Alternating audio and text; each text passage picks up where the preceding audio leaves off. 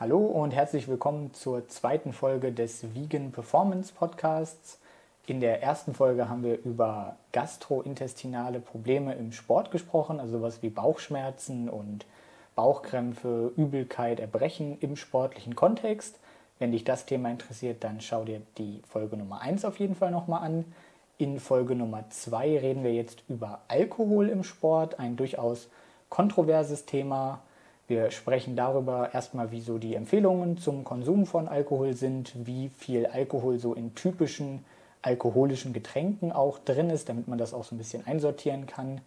Dann reden wir über den Alkoholkonsum bei Mischkost, vegetarischer und veganer Ernährung, also wie die verschiedenen Ernährungsformen da so abschneiden. Wir reden über Alkoholkonsum im Sport, wie SportlerInnen oder auch SportstudentInnen da so abschneiden.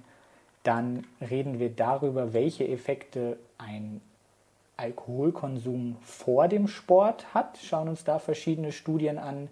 Wir schauen uns aber auch verschiedene Studien an, die sich anschauen, was Alkoholkonsum nach dem Sport so alles macht, ob die Muskelproteinsynthese zum Beispiel negativ beeinträchtigt wird, ob Muskelaufbau schlechter möglich ist, nachdem man Alkohol nach dem Sport getrunken hat, ob Muskelkater möglicherweise stärker ausgeprägt ist, ob es irgendwelche negativen Effekte auf die Glykogenresynthese zum Beispiel nach einem Ausdauersport gibt. Wir schauen uns an, wie verschiedene Hormone wie Testosteron durch Alkohol beeinträchtigt werden.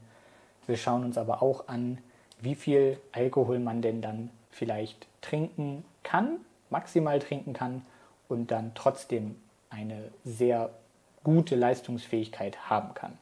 Dabei wünsche ich dir viel Spaß und dann gehen wir einfach mal direkt rein in den Podcast. Wie sieht es denn aus mit den Empfehlungen zum Alkoholkonsum? Gibt es da eine Zahl? Bei den Empfehlungen zum Konsum von Alkohol gibt es tatsächlich Zahlen, auch offizielle Empfehlungen und die belaufen sich dann auf 20 Gramm maximal pro Tag für Männer und maximal 10 Gramm für Frauen. Also da wird dann auch mit einbezogen, dass Frauen einfach geringer vom Körpergewicht her sind und deswegen vielleicht auch weniger Alkohol pro Tag trinken sollten. Mhm. Können sich jetzt die meisten vielleicht nichts darunter vorstellen, weil sie nur wissen, dass sie ein Bier trinken vielleicht am Abend. Das hat dann einen halben Liter, aber wie viel Alkohol hat man denn so drin in typischen Getränken? Ein Gramm? Ja. Empfehlung mal in Relation setzen kann. Ja, das ist ganz spannend, weil ich das tatsächlich vorher auch überhaupt nicht gewusst habe, macht man sich vielleicht auch gar keine Gedanken darum. Man weiß, wie viel Prozent ist irgendwie in einem Wodka oder in einem Bier oder so, aber wie viel Gramm Alkohol das jetzt ist, da gibt es dann eben auch eine Umrechnungsformel, da kann man den Alkoholgehalt in Gramm reiner Alkohol quasi berechnen und das ist die Menge des Getränks in Millilitern mal der Volumenprozentangabe durch 100 und das Ganze dann mal 0,8. Und da kommen wir dann bei einem klassischen Shot, also bei so einem 2CL Shot einfach auf 6 bis 11 Gramm, je nachdem, ob das dann 40-prozentiger Wodka meinetwegen ist oder 70-prozentiger Rum zum Beispiel. Und bei einem Pilz zum Beispiel, also bei einem Bier, da haben wir dann 16 Gramm pro 0,5 Liter Bier. Bei einem Weizenbier ist es noch ein bisschen mehr, da sind wir bei 21 Gramm für einen halben Liter. Bei Wein sind wir bei 12 Gramm für so ein ganz wenig gefülltes Glas, also für so ein Achtel, für 0,125 Liter. Und bei Sekt sind es dann auch 8 bis 12 Gramm pro 0,125 Liter. Also man muss natürlich sich auch immer angucken, wie viel von dem entsprechenden Getränk konsumiere ich denn. Von einem Shot trinkt man vielleicht dann mal nur einen Shot oder mehrere und bei einem Bier ist es natürlich nicht 2 CL, sondern vielleicht dann ein halber Liter oder bei einem Weinglas ist es auch nicht ein halber Liter, sondern vielleicht dann 0,125 Liter, die man da typischerweise hat. Mhm. Aber man sieht, denke ich, dass man doch relativ schnell über den äh, Empfehlungen landet, wenn man doch vielleicht am Wochenende mal loszieht mit Freunden oder Familie und dann mehr als nur ein Bier trinkt, dann wäre man direkt über den Empfehlungen. Genau, man wäre dann tatsächlich mit ähm, vielleicht mehr als einem halben Liter Pilz dann auch schon schnell über den Empfehlungen für Männer oder mit einem halben Liter Pilz auch locker schon über den Empfehlungen für Frauen. Bei einem Glas Wein ist es auch quasi so, dass vielleicht ein Glas Wein für Frauen noch okay ist oder zwei Gläser Wein für Männer. Wenn man jetzt so ein normal gefülltes Weinglas hat. Es gibt ja auch so riesige Weingläser und dann sagen die Leute, ich habe nur ein Weinglas getrunken und dann ist das aber so ein Weinglas, was ein Liter umfasst.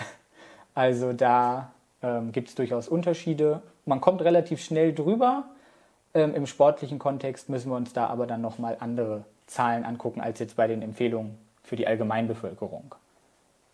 Ja, viele mögen jetzt vielleicht auch denken, ja, wenn ich jeden Tag die Empfehlung äh, nicht überschreite, dann ist es nicht schädlich, aber das sieht ja aus gesundheitlicher Sicht auch nicht so einfach aus. Ne? Da gibt es ja mittlerweile ganz gute epidemiologische Daten, die zeigen, dass äh, selbst wenn man darunter bleibt und das regelmäßig und ständig, ist das mit Sicherheit auch nicht gut über längerfristige Zeiträume.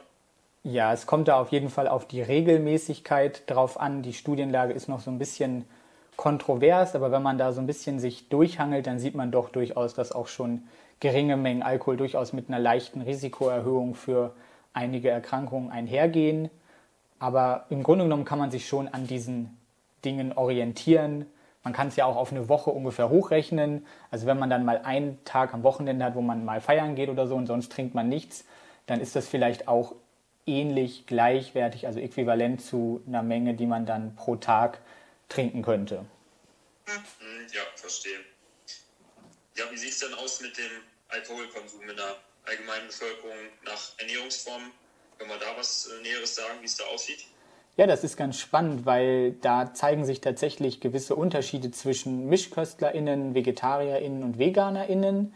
Wir haben generell so eine leichte Tendenz zu weniger Alkoholkonsum bei einer eher pflanzenbetonteren Ernährung. Also wenn sich Menschen dann vielleicht auch insgesamt ja, zu einem gesünderen Lebensstil entschieden haben, dann trinken sie tendenziell auch weniger. Das zeigt sich aber nicht in allen Studien.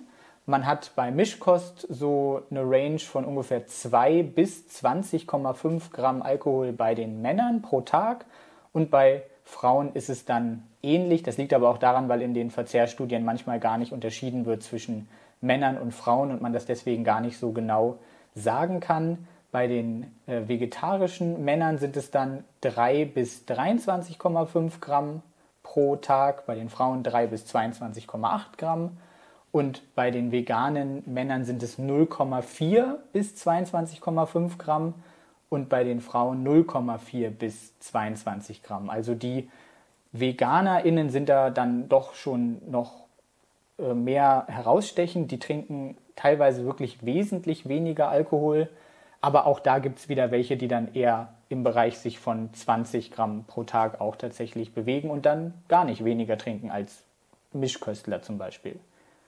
Mhm, ganz spannend. Das geht ja so in die Richtung, dass pflanzliche Ernährung auch damit einhergeht, dass man sich generell so ein bisschen gesünder ernährt, ne, wie man es immer wieder hört. Genau.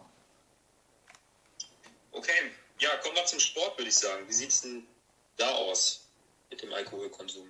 Ja, da muss man jetzt auch einfach gucken, wie sieht es denn nach dem Sport aus oder wie sieht es so generell aus, weil natürlich sind solche Verzehrstudien dann auch wieder mit Fragebögen und dort wird dann einfach insgesamt gefragt, wie viel haben Sie in den letzten 24 Stunden getrunken oder wie viel trinken Sie so im Allgemeinen, dann muss man was ausfüllen für zwei Wochentage und für einen Wochenendtag und dann kommt wieder so ein Durchschnittswert raus und da gibt es tatsächlich auch noch nicht super viele Daten, man weiß so bei Männern aus dem Laufsport, dass die so 10 Gramm Alkohol durchschnittlich pro Tag wohl trinken.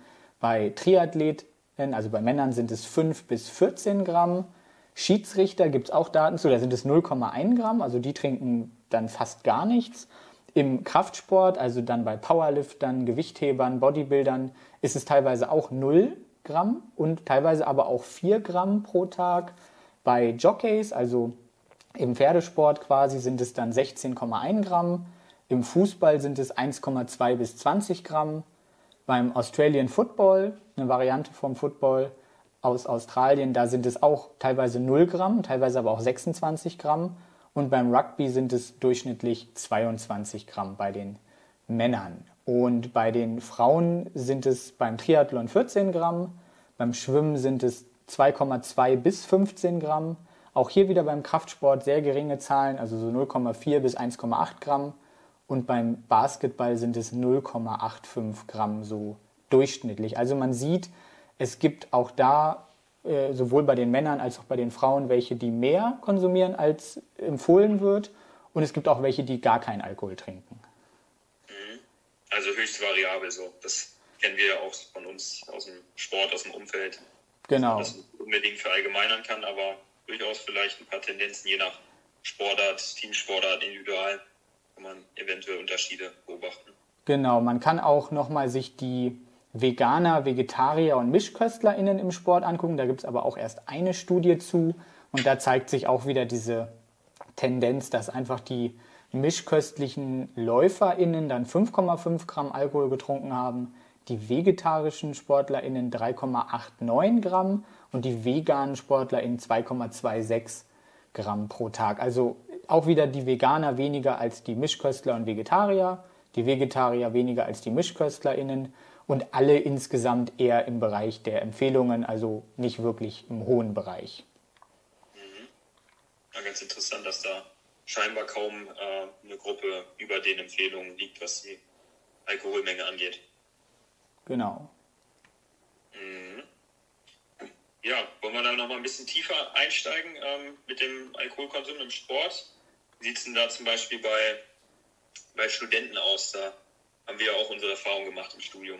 Ja, also im Allgemeinen gibt es da schon ein paar Studien zu. Wir können ja auch ein paar persönliche Einflüsse dort äh, mal sagen. Wir sind ja ehemalige SportstudentInnen und haben da das eine oder andere miterlebt.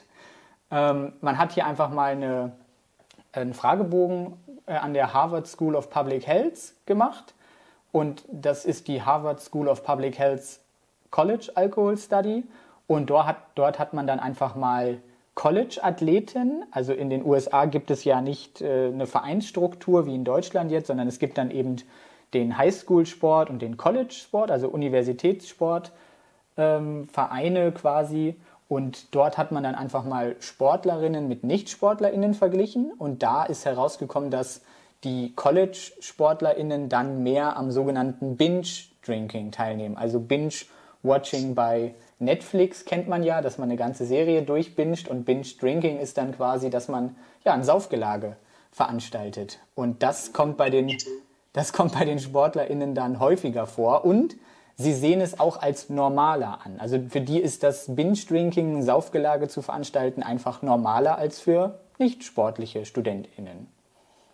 Mhm, das kennen wir, glaube ich, auch äh, bei uns aus Deutschland, beziehungsweise aus Hildesheim von unserer Uni so. Da war das auch ähnlich. Also da waren die Sportstudentinnen, glaube ich, immer so mit am besten dabei, was den Alkoholkonsum angeht und nicht, ja, wie viele vielleicht denken würden, alle äh, getreu dem Studiengang Sport, Gesundheit und Leistung äh, nur darauf gepolt, sondern da hatte der Alkohol auf jeden Fall bei der überwiegenden Mehrheit, würde ich sagen, den, auch seinen Platz, ne, den festen. Ja, da waren ja auch Lehramtsstudenten dabei. ja, vielleicht haben es die nur rausgerissen. Genau. Aber ich glaube, wir äh, können da schon ganz tiefen Einblick äh, geben, dass das doch ziemlich viele waren bei uns. Ja, ohne, ohne da jetzt äh, angeben zu wollen, kann ich glaube ich sagen, dass die Sportlerpartys immer so die besten Partys waren. Das heißt, man, äh, ja, die Fakultät für Sport, die, die, die Fachschaft hat dann Partys veranstaltet und da, äh, ich persönlich war nicht so oft da, aber du warst schon öfter noch da, dann mal mit mehr Alkohol, mal mit wenig, wie du gesagt hast.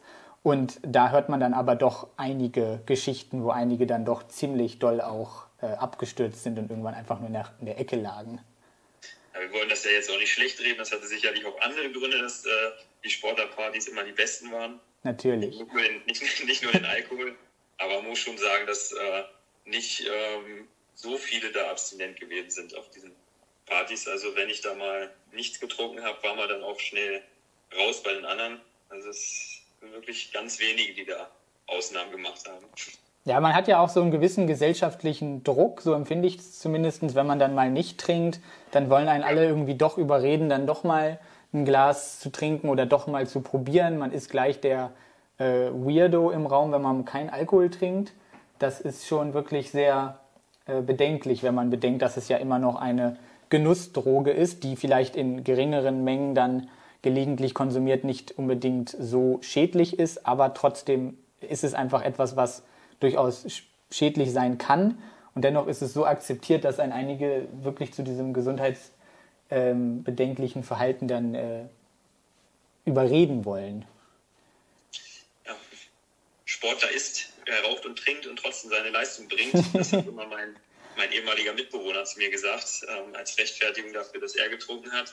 und hat auch versucht, mich damit äh, immer ins Boot zu holen. Also das mit dem gesellschaftlichen Druck, das kann ich auf jeden Fall sehr gut nachempfinden. Das äh, ging mir doch recht häufig so, auch wenn ich ein paar Mal ja gut mit dabei war, äh, war es doch immer schwierig mit den anderen, das ähm, zu regeln, dass man sich da immer wieder rechtfertigen musste, einfach, dass man nicht trinkt und dass man einfach sagt, nee, ich trinke nicht jede Party, sondern ich ähm, wähle mir das ganz äh, gezielt aus, wann ich mir das mal gönne und das ist keine Selbstverständlichkeit für mich. Das äh, stößt bei vielen auch im sportlichen und gesundheitlichen Umfeld auf äh, Unverständnis. Das muss man äh, wirklich gut kommunizieren, dass man da ähm, ja, mit klarkommt, dass das verstanden wird. Und die meisten kennen ja nur entweder oder. Entweder immer saufen oder gar nicht. Und wenn man dann mal getrunken hat, dann waren alle am nächsten, beim nächsten Mal wieder ähm, enttäuscht, wenn man gesagt hat, nee, heute trinke ich jetzt äh, mal wieder nichts. Ich, also, ohne dass ich mich da jetzt extensiv mit irgendwelcher soziologischer Literatur beschäftigt habe, würde ich aber sogar sagen, dass es da auch einen gewissen Zusammenhang dann gibt mit diesem exzessiven Alkoholkonsum im sportlichen Kontext und dann auch teilweise der Empfehlung, wie sie, finde ich, ganz extrem im Bereich des äh, Leistungssports und Kraftsports dann aber auch wieder vorkommt, dass man wirklich sagt, wir trinken jetzt überhaupt gar keinen Alkohol, nie und nimmer, null Gramm immer, ja. äh, weil sonst machst du dir deine Gains total kaputt, sonst kannst du überhaupt keine Leistung bringen. Wir werden ja heute auch ein bisschen darüber sprechen, ob das dann auch wiederum evidenzbasiert ist, dass man sagen muss, ich trinke wirklich gar nichts. Ich glaube, das ist einfach wieder so ein ähm, es geht in die eine Richtung sehr extrem. Man wird dazu überredet, Alkohol zu trinken und dann ähm, entwickelt sich so eine genau gegensätzliche, ablehnende Haltung dagegenüber und dann trinke ich einfach wirklich gar nichts und bin da total gegen. Ja, ja das finde ich auch super spannend. Also ich hatte, wir hatten letztens in der WG jemanden zu Gast, der hatte dann versehentlich einen, einen Radler getrunken mit Alkohol. Wir haben immer beides da, für die, die mal trinken wollen, die, die nicht trinken wollen. Wir trinken in der Regel ähm, alkoholfreies Bier, aber manchmal ist da auch ein normales Radler dabei und dann hatte derjenige ein äh, ja, normales Radler getrunken, aber mit Alkohol, der glaube ich zweieinhalb Prozent, die da drin sind. Mhm. Und er hätte wirklich den ersten Schluck genommen und dann hatten wir ihm gesagt, ähm, das ist aber das mit Alkohol. Und er hat wirklich den Schluck ausgespuckt ins Waschbecken, weil er sich so darauf eingeschossen hat, äh, zu sagen, kein Tropfen Alkohol für mich. Das fand ich richtig extrem wieder, weil man von den meisten eben kennt, dass sie ja, sich da keine Gedanken drüber machen. Das wäre wieder ein Paradebeispiel für die, für die andere Seite, wo man dann ähm, hört, dass Alkohol einfach absolutes Gift ist, jeder Tropfen und alles vermieden werden muss. Da können wir vielleicht auch mit dem äh, Podcast heute ein bisschen Aufklärung äh, bieten, solchen Leuten, die da wirklich Angst haben. Genau, das ist schon so ein bisschen irrational und da liegt die Wahrheit vielleicht dann doch wieder so ein bisschen in der Mitte äh, wenn man auch einfach hingeht, äh, wie bei vielen Dingen heutzutage leider, dass man einfach pauschal sagt, Alkohol ist ein Zellgift. Äh, ja, das ist es, aber ne, es kommt darauf an, wie viel Alkohol kriegen die Zellen dann ab, wie gut funktioniert der Stoffwechsel, ähm, wie viel habe ich getrunken und äh, da gibt es einfach super viele Nuancen, die man sich dann doch durchaus mal angucken kann und was wir auch heute dann in Bezug auf den Sport tun wollen. Ja, ja, äh, schließen wir das äh, Studententhema, würde ich jetzt sagen, erstmal ab oder hast du da noch? Ich habe da noch eine Studie. Ähm, okay. Ähnliches Design, einfach aus äh, Frankreich, hat man SportstudentInnen gefragt. Und dort hat man dann herausbekommen, dass Sportstudenten mehr trinken als StudentInnen. Dann haben die Sportstudenten weniger häufig getrunken, aber wenn sie getrunken haben, dann eben exzessiver. Und das ist auch das, was wir ja in unserem persönlichen Umfeld durchaus beobachtet haben Studenten trinken auch generell mehr als die Allgemeinbevölkerung. Also allgemein Leute, die dann eine Universität oder eine Fachhochschule besuchen, trinken mehr als die Allgemeinbevölkerung. Und bei rund 50 Prozent der Studenten kommt einfach regelmäßiges Binge-Drinking, also regelmäßige Saufgelage quasi vor, während das bei der Allgemeinbevölkerung nur 16 Prozent sind. Und den meisten Alkoholkonsum hat man in den Stunden nach einem sportlichen Event, vielleicht auch als eine Art von Belohnung. Deswegen werden wir auch über den Einfluss von Alkohol nach dem Sport reden, aber eben jetzt vielleicht auch erstmal vor dem Sport. Mhm. Ja, ganz interessant. Das bestätigt auf jeden Fall ja die Annahmen, die, die so gelten oder die Vorurteile gegenüber äh, Studenten einerseits, andererseits gegenüber Sportstudierenden. Das weiß ich auch noch von unseren Sportpartys, da war es ja teilweise bei der einen Party so, dass vorher auch ein Volleyballturnier abgehalten worden ist. Und dann wurde schon während des Spiels und natürlich auch danach zusammen ja, wieder das Geselligkeitsding äh, richtig schön getrunken. Also das gilt, glaube ich, äh, für, für viele Sportstudierende. Genau. Ja, genau, du hast gerade schon angesprochen. Dann äh, lass uns doch mal auf den Einfluss vom, von Alkohol vor dem Sport drauf eingehen. Genau. Da gibt es tatsächlich ein Positionspapier vom American College of Sports Medicine. Das ist schon ein bisschen älter, von 1992. Und da hat man dann festgestellt, dass ähm, Alkoholkonsum vor dem Sport die Maximalkraft verringert nach der aktuellen Studienlage, die Schnellkraft verringert, die Kraftausdauer, die Sprintfähigkeit und auch die Ausdauerleistungsfähigkeit. Also so ziemlich alles, wo wir im sportlichen Kontext irgendwie Wert drauf legen. Keinen negativen Effekt hat man gefunden auf die maximale Sauerstoffaufnahme, auf die Herzfrequenz, auf das Schlagvolumen des Herzens und auch auf den Blutfluss. Also die Ausdauerleistungsfähigkeit setzt sich ja auch aus diesen Parametern zusammen, aus der maximalen Sauerstoffaufnahme, aus der Herzfrequenz, dem Schlagvolumen und dem Blutfluss. Die leidet scheinbar, obwohl diese einzelnen Parameter dann gar nicht negativ beeinflusst worden sind. Also dann die Frage, woran das liegt. Aber letztlich, ja, einige Aspekte verschlechtern sich und einige eben auch nicht. Mhm, interessant. Vor allen Dingen auch die ähm, ja, kraftsportlichen äh, Parameter vielleicht ganz interessant, dass man da durchaus erstmal Hinweise darauf hat, dass es möglicherweise ähm, leistungsmindernd sein könnte für die sportliche Aktivität. Genau, jetzt gucken wir uns aber mal die ganzen Studien an, die dann quasi nach diesem Positionspapier rausgekommen sind. Das ist ja jetzt auch schon 29 bzw. fast 30 Jahre alt. Deswegen können wir mal gucken, ob es da nicht auch ein paar neuere Studien dann schon zu gibt.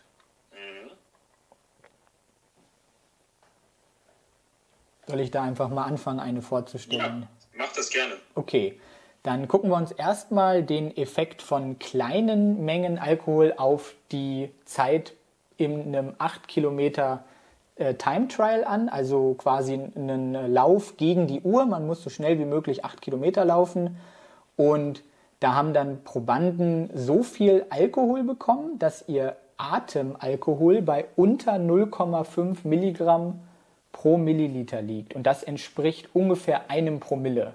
Promille können die meisten mehr mit anfangen jetzt als mit irgendwelchen Milligramm-Angaben beim Alkohol. Also wenn man quasi pusten müsste und dann hätte man unter einem Promille, aber doch eben vielleicht dann 0,9, 0,8, dann ist das das, was die äh, Probanden hier an Alkohol bekommen haben.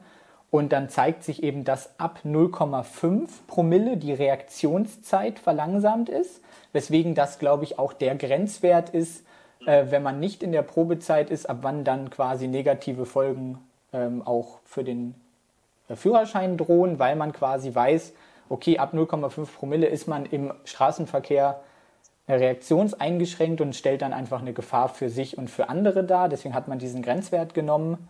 Wie kann man das berechnen, ist vielleicht auch ganz spannend. Man hat so eine Beispielformel, und zwar ist das der getrunkene Alkohol durch das Körpergewicht in Kilogramm für Männer dann mal 0,7 beziehungsweise für Frauen mal 0,6. Das heißt, wenn ich jetzt eine 70 Kilo Person habe, dann rechne ich 70, also ein Mann 70 Kilo, dann rechne ich das Ganze mal 0,7, dann komme ich auf 49. Und diese 49 teile ich dann durch den Alkoholgehalt zum Beispiel von einem halben Bier, so ein Pilz, was wir eben besprochen haben, und dann komme ich auf 0,32 Promille. Das heißt, ein halbes Bier, ein halbes äh, Pilz quasi, 0,5 Liter Pilz, würde ungefähr roundabout bei 0,32 Promille rauskommen. Das heißt, die ProbandInnen hier haben schon relativ viel Alkohol getrunken wahrscheinlich. Die haben schon vielleicht ein Liter Bier wirklich äquivalent getrunken und es kommt zu keiner Verschlechterung der Laufzeit. Also die Betrunkenen, leicht Betrunkenen konnten quasi dieses äh, Zeit Laufen genauso schnell abschließen wie die, die das nicht getrunken haben. Würde vielleicht ein regelmäßiger Trinker jetzt sagen, ja, das wundert mich nicht, ich kann nach der Party mal am besten nach Hause joggen, weil ich die Ermüdung vielleicht auch gar nicht merke und mir nicht mehr kalt ist. Genau. Ja, das kann ich nicht so gut beurteilen, bin nicht so oft betrunken nach Hause gelaufen, jedenfalls seit mehreren Jahren nicht mehr. Also das letzte Mal garantiert so in meiner Jugend irgendwie mit 16 oder so, weiß ich noch, da haben wir dann auch äh, Baustellenschilder geklaut und sowas. Also Der, der Klassiker. Das war eine witzige Aktion, aber das mache ich so äh, lange nicht mehr. Von daher kann ich das nicht so gut beurteilen. Das darfst du öffentlich nicht sagen, sonst wirst du noch nachträglich. Es ist bestimmt verjährt. Äh, piep. ja, aber das ist doch vielleicht für den einen oder die andere ganz beruhigend, dass man jetzt hört, dass es auch bei solchen Mengen noch gar nicht unbedingt äh, negative Auswirkungen gibt äh, im Ausdauerbereich. Aber wir haben da noch mehr. Wie sieht es da vielleicht aus, ähm, nochmal aus bei, ähm, beim Fahrradsport, ähm, Alkohol und Leistungsfähigkeit? Genau, da kann ich auch nochmal eine Studie vorstellen. Da hat man einfach mal wirklich gut trainierten ähm, Fahrradathleten, also wirklich Leistungssportlern, 0,5 Gramm pro Kilogramm fettfreie Masse an Alkohol gegeben. Und da können wir jetzt auch wieder sagen, 70 Kilo, ne, 0,5 Gramm, okay, fettfreie Masse, also nicht ganz äh, 35 Gramm, nicht ganz die Hälfte, sondern ein bisschen weniger. Äh, das hat man denen gegeben und man hat eine Reduzierung der maximalen Wattleistung gefunden. Also diese Leute sollten dann auch einen Time Trial fahren und haben einfach insgesamt äh, weniger Watt getreten, also die Leistungsfähigkeit war geringer und dafür haben sie es aber als anstrengender empf empfunden. Und wenn man das jetzt ungefähr hochrechnet, dann sind wir hier aber auch schon wieder so bei vielleicht drei, vier Shots, vielleicht so fast bei einem Liter Bier oder auch bei drei, äh, zwei bis drei kleinen Gläsern Wein. Und das ist eben dann auch schon ganz schön viel vielleicht. Aber da haben wir quasi eine Reduzierung der Wattleistung und äh, quasi ein anstrengenderes Empfinden bei diesem Fahrradfahren. Mhm. Ja, hätte mich jetzt auch überrascht, wenn das nicht so wäre, weil trainierte FahrradsportlerInnen sind ja auch äh, relativ äh, abstinent, würde ich mal behaupten, oder vielleicht äh, nicht so gewöhnt, äh, regelmäßiges Trinken in etwas höheren Mengen. Und dann merkt man das natürlich auch auf so ein geringes Körpergewicht, niedriger Körperfettanteil, auch nicht ganz so viel Muskelmasse vielleicht, ähm, schneller als jemand, der das gewöhnt ist und auch eine höhere Körpermasse hat. Ne? Also ich würde bei der Menge auch schon ähm, deutlich was merken und dann glaube ich auch nicht mehr die Leistung bringen können. Ich bin ja auch Fahrradsportler. Genau, da können wir auch noch mal eine weitere Studie mit reinbringen.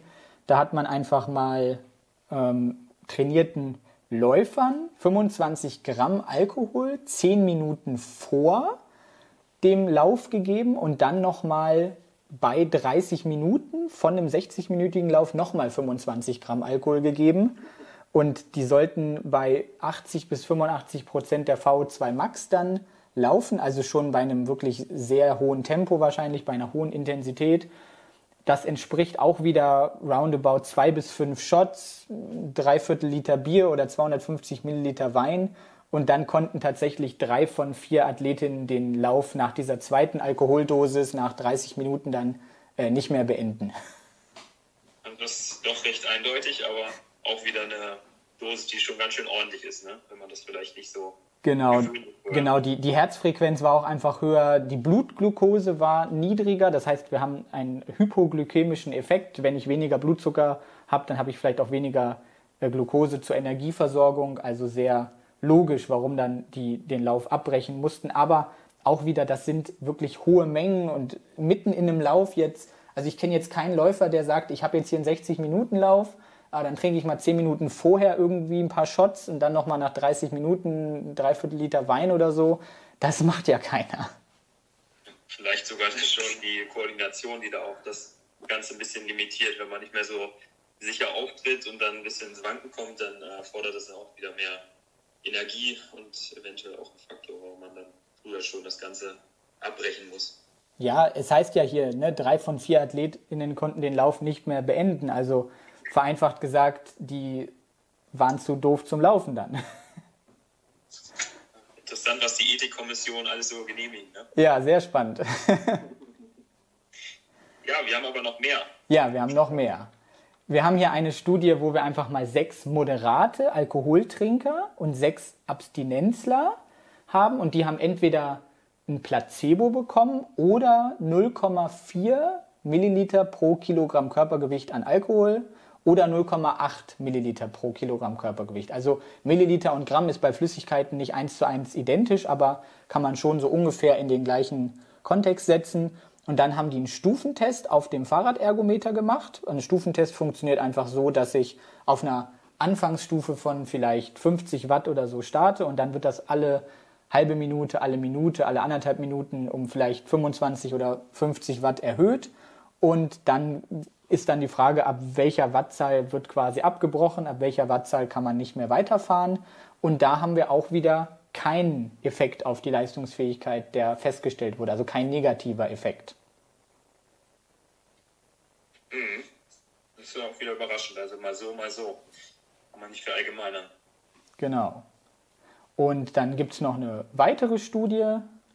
Bei dieser Studie hat man jetzt einfach mal Sprinter und Mitteldistanzathleten genommen, also Leichtathletik, die haben Alkohol bekommen, sodass ihr Atemalkohol entweder bei 0,01, 0,05 oder 0,1 Milligramm pro Milliliter liegt, also wieder roundabout 0,02, 0,1 oder 0,2 Promille. Und das entspricht dann auch wieder ungefähr einem halben Liter Bier oder ein bis zwei Shots oder anderthalb Gläsern Wein und beziehungsweise dann eben die Hälfte bei diesen geringeren Werten. Und man hat keine Leistungseinbußen beim 100-Meter-Lauf festgestellt. Die Leistung beim 200-Meter-Lauf, 400-Meter-Lauf, 800-Meter-Lauf oder auch 1500-Meter-Lauf war aber schlechter. Und beim Bereich 200 bis 400 Meter bewegen wir uns dann bei Unterschieden von ungefähr ein bis zwei Sekunden und bei 800 bis 1500 Metern bewegen wir uns bei 100 äh, bei, bei 10 bis 20 Sekunden. Und das ist dann schon ein Unterschied, ob man bei Olympia mitläuft oder vielleicht doch nur eine nationale Meisterschaft. Mhm. Ja, das ist ja doch schon eine Tendenz erkennbar, dass man doch bei steigender Distanz äh, dann eventuell mehr Leistungseinbußen hat als bei kürzeren Belastungen. Genau, und es ist ja natürlich auch klar, dass sich bei 800 bis 1500 Metern die Zeiten dann insgesamt ein bisschen strecken, während die bei 200 bis 400 Metern vielleicht noch enger beieinander liegen. Aber auch da, äh, wenn man sich dann mal die Endläufe bei Olympia für 200 oder 400 Meter anguckt, da liegen die, der erste und der letzte oder Leute, die im ersten Vorlauf ausgeschieden sind, die liegen alle noch sehr nah beieinander und äh, da sind ein bis zwei Sekunden schon wirklich eine, eine ganze Menge. Mhm. Ja, wir hatten ja eben schon über Koordination gesprochen. Eine Studie haben wir noch äh, dazu. Genau, man hat einfach mal Männer 1,59 Gramm pro Kilogramm Körpergewicht an Alkohol gegeben oder Frauen 1,48 Gramm pro Kilogramm Körpergewicht an Alkohol. Und dann hat man sie einen isokinetischen Krafttest durchführen lassen. Isokinetisch heißt, man hat ein Gerät und man drückt dort so feste wie möglich quasi gegen, meinetwegen bei einer Beinpresse, oder man versucht ein Gewicht so, so schnell oder so stark wie möglich anzuheben, aber das Gerät hält die Geschwindigkeit konstant. Das heißt, man kann sich wirklich todes anstrengen, aber es bringt nichts. Man hat immer dasselbe Tempo. Das ist so der Goldstandard für eine Kraftmessung im, im Sport. Und da haben die Leute dann keine Krafteinbußen gehabt. Und das bei, äh, wenn man das wieder auf 70 Kilo sieht, äh, 105 bis 112 Gramm Alkohol. Das heißt, das sind 10 bis 20 Shots, dreieinhalb Liter Bier oder ein Liter Wein und keine Krafteinbußen. Das ist beeindruckend bei der Menge. Also die ist ja wirklich schon sehr, sehr hoch. Noch. Ja, da, da gibt es doch aber auch wieder anekdotische Evidenz, wie dann äh, alkoholisierte Männer in der Disco auf einmal Kräfte entwickeln, die sie sonst gar nicht haben. ja, das stimmt, das gibt es auch. Oder die, das Kräftemessen, was dann kommt, wobei da dann vielleicht eher die Aggression mit reinspielt, die aufkommt und weniger die viele Kraft, die man dadurch erst entwickelt. Genau. Okay, aber ja, fassen wir mal zusammen zu dem kleinen äh, Unterkapitel, wenn du soweit äh, durch warst zu den Ausführungen. Genau, da bin ich äh, soweit durch. Mhm. Ja, überraschenderweise doch Einfluss äh, vom Alkoholkonsum vor dem Sport nicht so eindeutig, wie das vielleicht äh, manch einer vermuten würde. Beim Laufen zum Beispiel haben wir keine nennenswerten leistungseinbußenden Effekte beobachten können in der Studie, die wir da dargestellt haben. Dann ähm, bei den Fahrradsportlern auch da ähm, ja, wenig äh, Leistungseinbußen, beziehungsweise nur äh, ein bisschen, nicht so eindeutig, wie man bei den Mengen vermuten würde. Dann auf dem Laufband ähm, war das auch äh, recht wenig. Und ähm, beim, was hatten wir noch, die, die Sprint und mittlere Distanz, da haben wir das erst bei höheren ähm, Distanzen ähm, mehr Leistungseinbußen durch den Alkoholkonsum gehabt und eben selbst bei hohen Mengen es gesagt, ähm, auch da keine Einbußen gehabt, also bei wirklich ähm, ja, hohen Kraftbelastungen.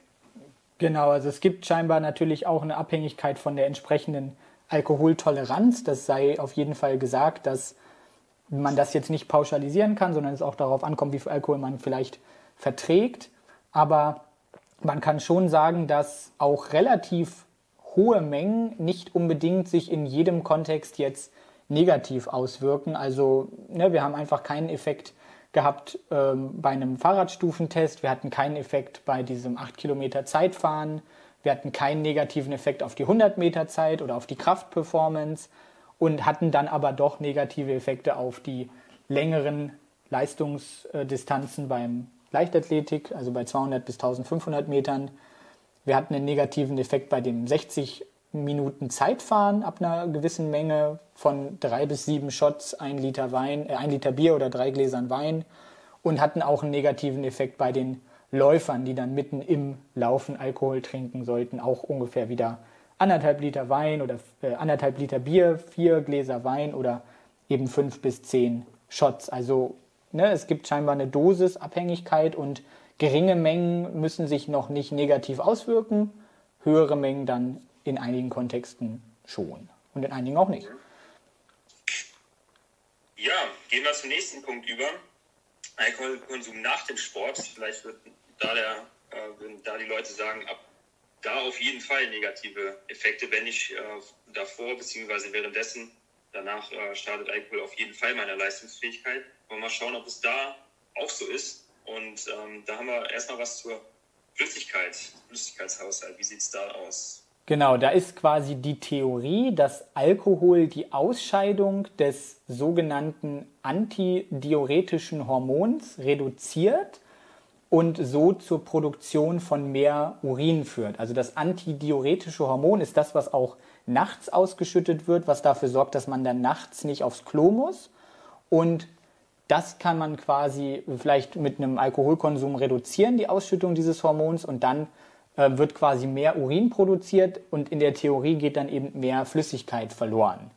Und da haben wir dann eine Studie, wo wir einfach mal ähm, 30 Minuten nach Beendigung einer sportlichen Aktivität ProbandInnen haben, die dann Getränke trinken mit 0,1, 2 oder 4 Prozent Alkohol in einer Konzentration von 150 Prozent der verlorenen Flüssigkeit und erst ab 4% Alkohol kommt es dann zu einer größeren Urinproduktion. Und dann dauert eben die Rehydrierung auch tendenziell länger. Also Auf, das Auffüllen des Flüssigkeitshaushalts dauert dann tendenziell länger. Und dann gibt es noch eine zweite Studie, da hat man einfach mal Probanden Fahrrad fahren lassen bei 35 Grad, 68 Prozent Luftfeuchtigkeit und hat sie dann 1,9 Prozent der Körpermasse verlieren lassen. Das ist zum Kontext vielleicht nochmal so eine Masse, wo man im sportlichen Kontext davon ausgeht, dass wenn man bei einem sportlichen Event, bei einem Lauf, bei einem Mannschaftssportevent mehr als 2 Prozent seiner Körpermasse verliert, dann geht man davon aus, dass das in Richtung Dehydrierung geht und dass das dann auch ähm, negativ für die Leistungsfähigkeit ist. Das ist ein etwas pauschaler Wert, das zeigt sich nicht immer auch weil einfach das, was verloren wird, nicht immer nur Wasser ist, beziehungsweise weil einfach ja, es da durchaus auch individuelle Unterschiede gibt. Nichtsdestotrotz haben die Leute dann, also erstmal hat man sie Fahrrad fahren lassen, dann wurden sie ein bisschen in Richtung dehydriert und dann hat man sie am nächsten Morgen mit einem Liter Bier versorgt oder eben nicht mit Bier und hat dann Messungen im Blut und im Urin äh, vorgenommen. Und man hat dann herausgefunden, dass es keinen Unterschied in der Urinproduktion gibt bei einer Dehydrierung. Allerdings mehr Urinproduktion bei einem normalen Wasserhaushalt. Und das ist ja ein ganz, ganz wichtiger Kontextbaustein, weil das zeigt, dass ich durchaus Alkohol trinken kann nach dem Sport und das dann keinen negativen Einfluss auf die äh, Rehydrierung hat, wenn ich dehydriert bin. Wenn ich allerdings einen normalen Flüssigkeitshaushalt habe, dann hat Alkohol einen negativen Einfluss. Ist das soweit verständlich oder soll ich das nochmal besser erklären? Nee, das finde ich sehr aufschlussreich. Das hätte ich so auch gar nicht gedacht. Ich hätte gedacht, dass es sogar äh, noch schlimmer ist, wenn man schon dehydriert ist und dann noch Alkohol oben drüber trinkt und dass es ähm, in jedem Falle negativ ähm, für den Flüssigkeitshaushalt sein könnte. Aber dass man zumindest auch da ähm, so ein bisschen äh, hydriert wird, so nach dem Motto besser Alkohol als gar nichts, ist ja ähm, auch ein bisschen äh, ja, beruhigend, könnte man vielleicht sagen. Ja, man könnte sagen, der Körper merkt einfach, okay, ich bin hier dehydriert, also ähm, produziere ich mal trotz Alkoholkonsum nicht mehr Urin, damit ich zu dieser Dehydrierung jetzt nicht noch mehr einfach beitrage. Das ist übrigens auch der Hintergrund, warum man äh, dann aus dem Volksmund empfiehlt, wenn man Alkohol trinkt, dann soll man Wasser dazu trinken, weil das dann quasi diese Dehydrierung verhindert und man dann weniger Kater haben soll und so weiter. Das ist so der Hintergrund, scheint im sportlichen Kontext dann mit einer echten Dehydrierung, die passiert ist, nicht wirklich von Relevanz zu sein. Mhm. Vielleicht auch den ein oder die andere beruhigend zu wissen, dass auch man mit Alkohol ähm, ja, nicht direkt äh, zusammenklappt, wenn man schon ein bisschen hydriert ist, sondern trotzdem der Körper sich da auch äh, ja, die Balance halten kann. Das ist wieder überzeugend oder zeigt wieder, wie, wie anpassungsfähig doch der menschliche Organismus einfach ist.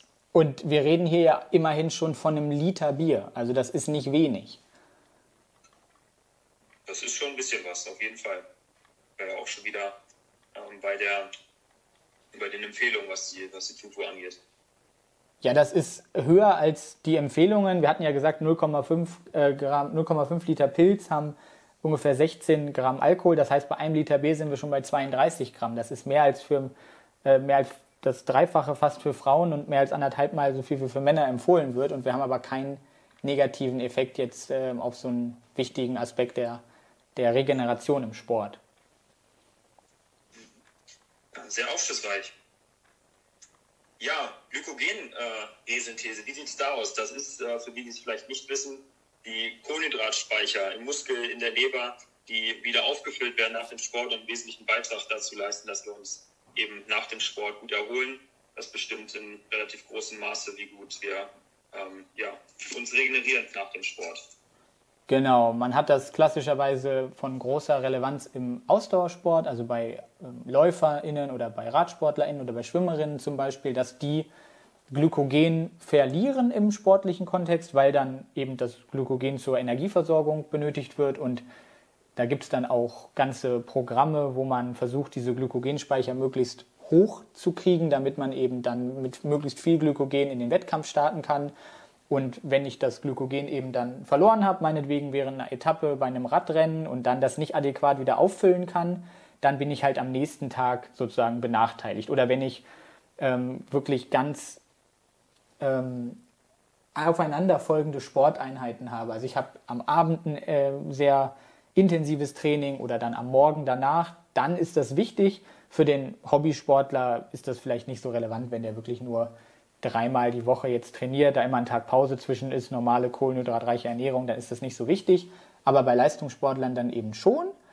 Und hier hat man einfach mal gut trainierten Radsportlern 1,75 Gramm pro Kilogramm Körpergewicht Kohlenhydrate gegeben, um eben diese Glykogenspeicher wieder aufzufüllen. Oder 1,5 Gramm pro Kilogramm Körpergewicht an Alkohol, welcher die Kohlenhydrate ersetzt hat, oder 1,5 Gramm pro Kilogramm Körpergewicht an Alkohol plus die 1,75 Gramm pro Kilogramm Körpergewicht Kohlenhydrate vom Anfang. Also entweder Kohlenhydrate, Kohlenhydrate plus Alkohol oder Alkohol und keine Kohlenhydrate, weil du kennst es vielleicht auch, man sagt, Bier ist eine Mahlzeit. Hast du das schon mal gehört? Ja, klar.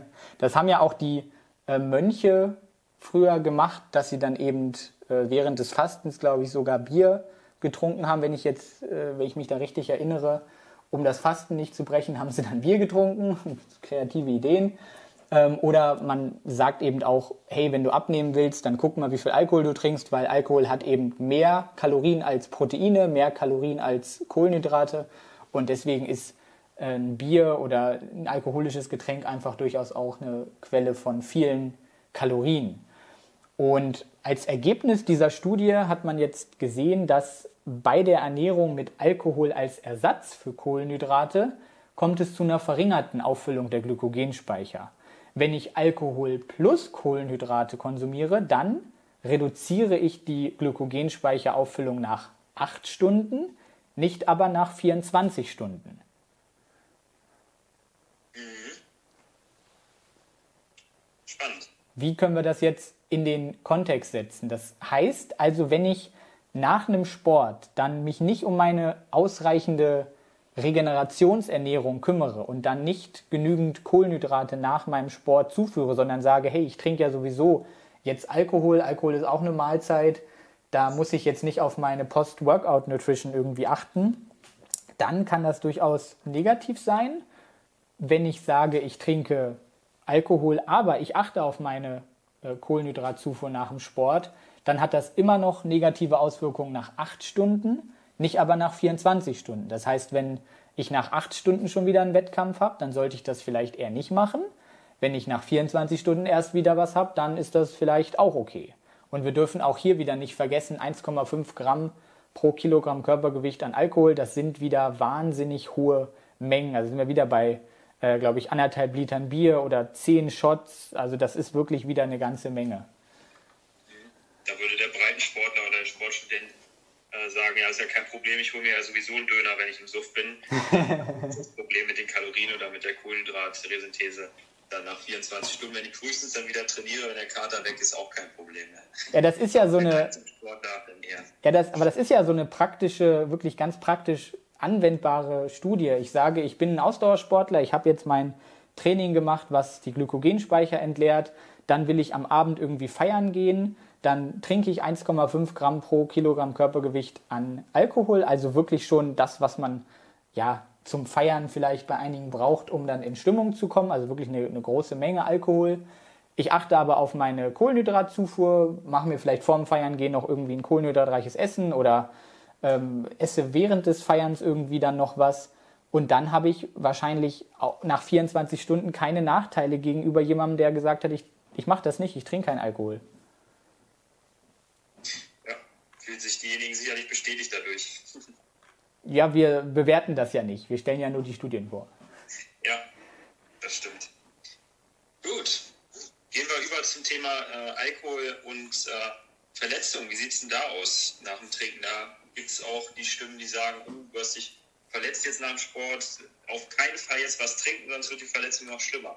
Genau, das, das ist auch wieder so ein Punkt, wo wir eigentlich kaum belastbare Studien irgendwie zu haben. Wir haben tatsächlich ähm, Studien zu einzelnen Signalkaskaden, einzelnen sogenannten Entzündungsmediatoren, Zytokine gehören zum Beispiel dazu, Hormone, Botenstoffe, die im Rahmen einer Verletzung dann die Entzündungsreaktion modulieren. Also wenn ich mich verletze, dann ist ein Gewebe erstmal geschädigt, dann kommt eine proentzündliche Reaktion die dann die Gewebsheilung in Gang setzen soll. Und die ist nicht, wie man das im Volksmund vielleicht hat, äh, immer mit negativen Sachen verbunden, sondern eine Entzündung ist in vielen Fällen auch durchaus positiv. Und hier ist der Alkohol tatsächlich antientzündlich. Das heißt, er wirkt so, dass er die Wundheilungsprozesse eventuell verringert. Zum Beispiel haben wir eine geringere Ausschüttung von dem Entzündungsmediator TNF-Alpha und das könnte dann in der Theorie zumindest zur Reduktion von ersten Wundheilungsprozessen führen. Außerdem haben wir einen Effekt von Alkohol, dass in der Peripherie, also in körperfernen Regionen, die Blutgefäße sich erweitern, zum Beispiel in der Haut. Das führt dann auch zur berühmten roten Trinkernase und es aber dann im Muskel zu einer eingeschränkten Durchblutung kommt. Und ein Muskel, der jetzt vielleicht verletzt ist, der braucht ja Nährstoffe zur Heilung. Deswegen ist es dann in der Theorie schlecht, wenn da die Durchblutung schlechter ist. Wenn wir jetzt aber uns die sportlichen Verletzungen angucken und dann die Durchblutung sich angucken, dann haben wir möglicherweise einen umgekehrten Effekt. Wir haben vielleicht sogar einen erhöhten Blutfluss und eine stärkere Ödembildung durch Alkohol. Und das ist dann auch wieder negativ. Ob sich das aber wirklich negativ auswirkt, meinetwegen auf die Zeit, bis ich nach einem Muskelfaserriss dann wieder Sport machen kann oder äh, auf die Kraftleistungsfähigkeit oder ähnliches. Da gibt es überhaupt keine Studien zu. Man sieht sehr komplex das Ganze. Im Zweifelsfall vielleicht äh, lieber weniger statt mehr trinken nach so einer Verletzung aus, äh, aus Frust kann man sich das Bier vielleicht schon mal gönnen, aber dann doch nicht äh, in das exzessive Trinken übergehen. Na, da gibt es noch äh, Forschungsbedarf in dem Bereich. Das geht ja auch in den Bereich des Immunsystems mit rein. Da hast du ja auch ein Thema angesprochen, worüber du sprechen äh, wolltest, nämlich ob es irgendwie eine Erhöhung der Infektanfälligkeit gibt, dann in Bezug auf Alkoholkonsum nach dem Sport meinetwegen. Und da haben wir halt auch überhaupt keine Studien. Man kann vielleicht sagen, dass wir bei einem chronischen Alkoholabusus, bei einem, bei einem, bei einem chronisch Alkoholkranken vielleicht eine erhöhte Infektanfälligkeit haben. Aber ob das jetzt auch gilt, wenn man ein halbes Bier nach dem Sport trinkt, das würde ich jetzt erstmal sehr stark bezweifeln wollen. Mhm. Ja, wie kam dazu? Weil ich die Beobachtung bei mir gemacht habe in den letzten Jahren, dass immer, wenn ich Sport gemacht habe und dann am Abend danach noch feiern gegangen bin mit Alkohol, dass ich wirklich die Uhr nachstellen konnte, zwei Tage später. Den übernächsten Morgen hatte ich Halskratzen, Halsschmerzen, Erkältung. Hatte ich wirklich häufiger. Mhm. Deswegen die Vermutung, dass es der Alkohol war, würde man jetzt wieder sagen müssen, dass es auch andere Faktoren wie der verzögerte Schlaf oder auch verringerte Schlafzeit äh, war, die verringerte Erholung einfach, die damit einhergeht, dann auch der Kontakt zu vielen anderen Menschen, Stress durch die Musik, dann ja, vielleicht auch ähm, Nährstoffe, die äh, suboptimal waren äh, damals in meiner Ernährung. Also sind wieder mehrere Faktoren, aber es gibt tatsächlich schon die ähm, Evidenz, dass Alkohol in bestimmten Mengen dann auch immunmodulierend wirkt, also auch die Immunreaktion verändert und tendenziell auch die, die Abwehrkräfte gegenüber Pathogenen reduzieren, also gegen auch potenziell Krankheitserreger eventuell reduzieren könnte. Aber das Ganze doch äh, noch recht ja, unklar, wie das genau ausschaut. Ja, und für wen es einfach gilt. Ne? Wir reden ja hier von SportlerInnen und nicht von Menschen, die jetzt ähm, chronisch alkoholkrank sind. Ja. Gut, ähm, gehen wir zum nächsten Thema über. Hormone. Da gibt es ja vielleicht auch das, äh, den einen oder anderen Mythos zu. Alkohol senkt den Testosteronspiegel und deswegen auf keinen Fall Alkohol nach dem Sport. Wie, wie sieht es da aus? Haben wir da was? Genau, das ist auf jeden Fall ein Mythos, auf den wir zu sprechen kommen werden. Vielleicht reden wir erstmal über ein paar andere Hormone und Neurotransmitter. Es ist zum Beispiel so, dass Alkohol die Ausschüttung von Adrenalin steigert und das führt dann eben auch wieder zu einer erhöhten Herzfrequenz, zu ähm, Bluthochdruck, also zu einem höheren Blutdruck eher gesagt. Bei Cortisol ist es so, dass wir auch einen Anstieg haben von Cortisol und das kann dann die Fortpflanzungsfunktion negativ beeinträchtigen, kann den Blutzuckerspiegel steigern. Äh, Dopamin wird gesteigert. Das ist auch etwas, was dann dafür sorgen kann, dass wir dann durchaus Lust haben, dann vielleicht später nochmal Alkohol zu trinken. Also das ist einfach etwas, wenn das ausgeschüttet wird, dann haben wir ein positives Gefühl damit, verbinden das damit und dann könnte sich durchaus auch eine Gewohnheit damit entwickeln, dass man dann regelmäßiger Alkohol trinkt. Beim Östrogen haben wir einen äh, steigernden Effekt bei Männern. Also Östrogen ist ja das weibliche Sexualhormon, was dominierend ist. Und wenn wir das mehr bei Männern haben, könnte das in der Theorie negative Effekte haben wir haben eine verringerte Ausschüttung des sogenannten Wachstumshormons, was dann auch wieder verschiedene Prozesse biochemischer Art in irgendeiner Form negativ beeinflussen kann, vielleicht auch dann auf den Knochenabbau äh, wirken kann. Wir haben einen Anstieg von Insulin, was dann auch wieder vielleicht eher für einen geringeren Blutzuckerspiegel sorgen könnte, wie wir es bei den LäuferInnen gesehen haben, vor allem wenn wir dann eben nichts Adäquates gegessen haben, keine Kohlenhydrate zugeführt haben wir haben eine verringerte Melatoninausschüttung, was dann vielleicht wieder für einen schlechteren Schlaf sorgen kann. Wir haben eine verringerte Serotoninausschüttung, was wieder zu Aggressionen beitragen kann. Wir haben eben diese verringerte Ausschüttung von, von dem äh, Vasopressin, also von dem antidiuretischen Hormon, was wieder dafür sorgen kann, dass man einen, äh, gesteigerten, eine gesteigerte Urinproduktion haben kann. Da haben wir auch schon drüber gesprochen. Und jetzt kommen wir zu dem, was alle immer interessiert. Alle fokussieren sich immer auf das Testosteron. Alle wollen immer möglichst viel Testosteron haben. Und da zeigt sich, dass 1,5 Gramm pro Kilogramm Körpergewicht nach einem Ausdauersport die Testosteronkonzentration senken. Aber 1,09 Gramm pro Kilogramm Körpergewicht Alkohol nach einem Krafttraining erhöhen die Testosteronkonzentration. Also, was machen wir damit? Das ist interessant. Ja, das ist vor allem sehr kontrovers. Äh, und bevor jetzt alle anfangen, sich das auszurechnen und dann äh, irgendwie Whisky in ihren Proteinshake kippen, alles noch sehr vorläufig. Man weiß auch noch nicht so genau, woran das jetzt liegt. Wir haben auch einfach zu diesen ganzen Hormonen überhaupt keine sogenannten Outcome-Daten. Also wir haben überhaupt keine Daten dazu, ob das sich jetzt positiv auswirkt oder negativ, bei welcher Menge passiert das, bei welcher Menge passiert das. Wir könnten uns da jetzt wirklich stundenlang über irgendwelche ähm, mechanistischen Theorien unterhalten. Das Hormon wird da erhöht und das Hormon wird da geringer und da Testosteron hoch und da Testosteron niedrig. Und äh, letztlich führt das aber wahrscheinlich zu nichts, weil wir eben nicht wissen, was das letztlich für einen Effekt hat würden viele jetzt wahrscheinlich wieder versuchen, ganz viel draus zu stricken aus den einzelnen mechanistischen Erkenntnissen. Aber was es in der Praxis bedeutet, kann man eben, wie du auch sagst, äh, noch nicht so genau sagen. Aber es gibt auf jeden Fall ein paar Veränderungen, was die Hormone angeht. Vor allen Dingen das, was auch ähm, das Adrenalin oder das Cortisol betrifft. Ja, auch wieder Sachen, die eventuell dann auch äh, immunmodulierend wirken können. Also das, was ich beschrieben habe. Ähm, also sollte man das durchaus im Hinterkopf haben, zumindest wenn es äh, Richtung größere Mengen geht. Die Dosis macht ja bekanntlich das Gift. Genau. Und eventuell von Nachteilen auch ausgehen im Zweifelsfall. Genau, über Mengenempfehlungen werden wir am Ende auch nochmal sprechen, also da auf jeden Fall dranbleiben. So muss man jetzt einfach vielleicht auch sagen, dass ja, geringere Mengen vielleicht gar keinen negativen Einfluss haben, höhere Mengen eventuell dann doch. Wie die sich wirklich auswirken, schwierig zu sagen. Müssten wir wirklich jetzt eine Glaskugel haben, haben wir nicht.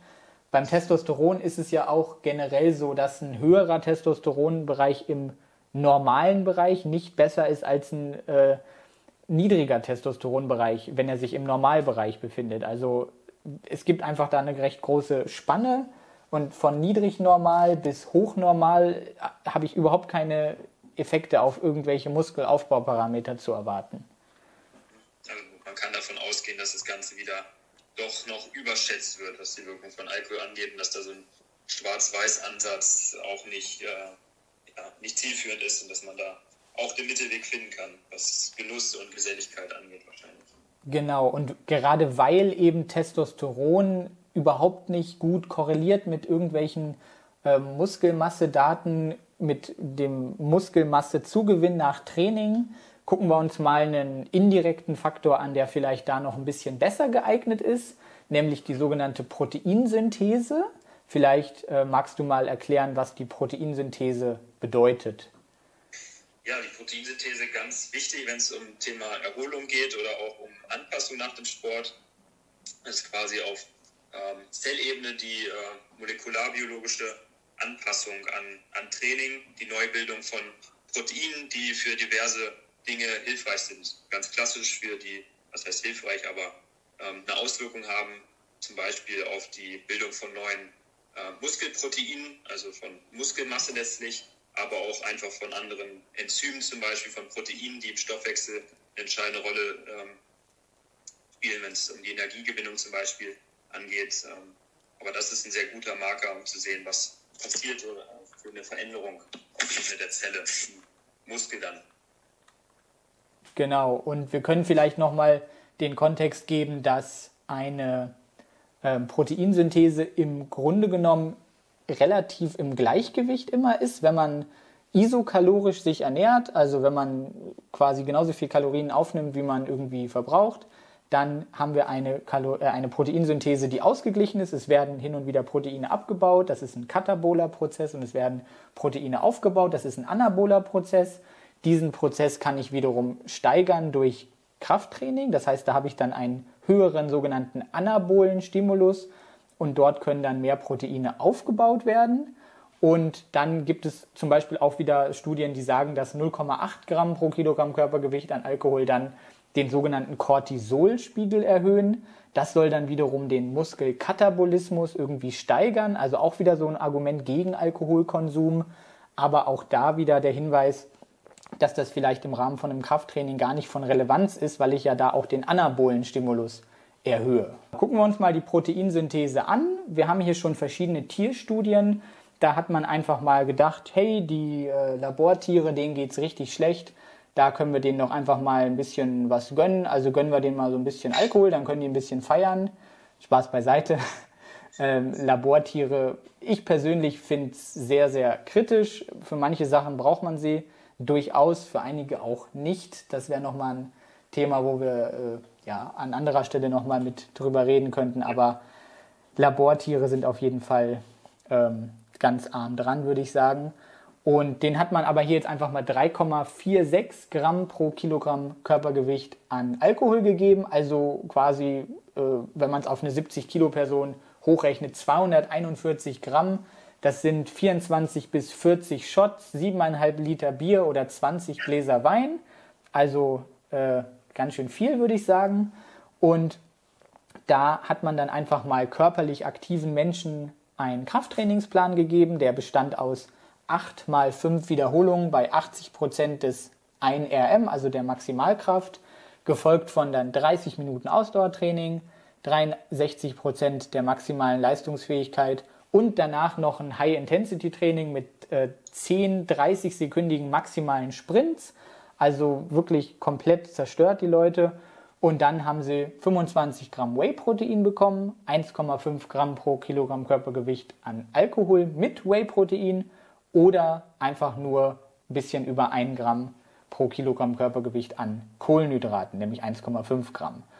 Und zusätzlich hat dann auch noch jeder nach zwei Stunden eine Mahlzeit gegessen mit auch wieder 1,5 Gramm pro Kilogramm Körpergewicht an Kohlenhydraten.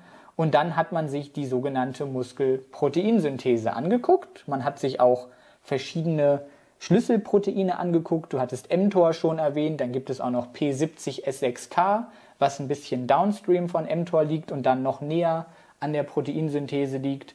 Und dort hat man dann festgestellt, dass es quasi eine, eine, einen abfallenden Effekt gibt, nämlich am schlechtesten abgeschnitten, am, abgeschnitten haben die Leute, die Kohlenhydrate plus Alkohol konsumiert haben nach dem Training. Danach kamen die Leute, die Alkohol plus Proteine konsumiert haben und am besten abgeschnitten haben die Leute, die nur das Whey-Protein genommen haben nicht sonderlich überraschend, aber zeigt, dass äh, zumindest Whey-Protein oder Eiweißzufuhr in der Kombi mit Alkohol den Schaden doch so ein bisschen äh, in Grenzen hält, beziehungsweise die Fortschritte auch äh, durchaus noch sichern kann, ein Stück weit. Genau, was wir jetzt durchaus aber festhalten müssen, weil das tatsächlich die einzige Studie ist, die das mal sich angeguckt hat, ist einerseits, dass es wahrscheinlich eine schlechte Idee ist, nach einem Krafttraining nur Kohlenhydrate zu verzehren und eben keine Proteine oder insgesamt eben zu wenig Proteine, dann ist es insbesondere schlecht, das Ganze dann mit Alkohol zu kombinieren. Wenn man Alkohol trinken möchte, dann sollte man das auf jeden Fall mit einer adäquaten Proteinzufuhr kombinieren, weil das dann immer noch besser ist, als wenn man es eben nicht macht. Und nur das Whey-Protein hat eben die höchste anabole Antwort produziert. Was man aber auch sagen muss, ist, dass selbst mit Alkohol es trotzdem zu einer anabolen Antwort gekommen ist. Das heißt, es ist nicht so, dass wir jetzt überhaupt keine ähm, Zuwächse an Muskelmasse, überhaupt keine Gains mehr zu erwarten hätten, wie das ja einige durchaus dann betonen. Wenn du Alkohol trinkst, dann ist das Training sinnlos gewesen oder so. Das haben wir auf jeden Fall nicht. Auch für die Praxis wieder ganz äh, wichtig zu wissen, vielleicht für diejenigen, die das nach dem Sport machen wollen dass dann trotzdem aber die Ernährung äh, beachtet werden sollte und nicht so nach dem äh, Alles- oder Nichts-Prinzip gesagt werden soll, ja, ich habe jetzt mein Training gemacht, das passt und äh, jetzt ist egal, jetzt wird gefeiert, zumindest auf die Mahlzeit noch danach achten kann und sollte und dann ist das schon halb so schlimm.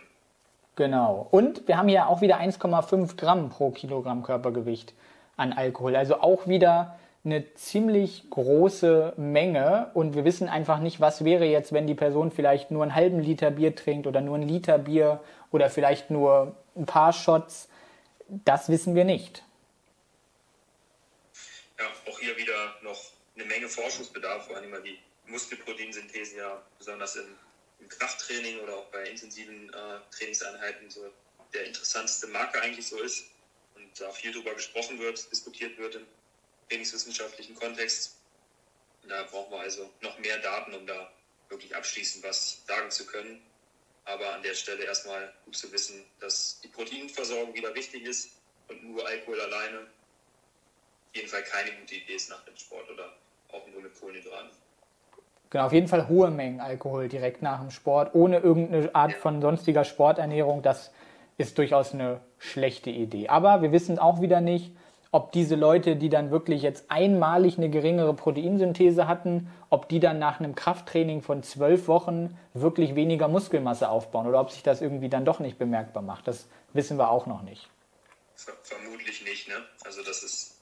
Ja ich weiß es nicht. Da gewesen. Ja, ich weiß es nicht.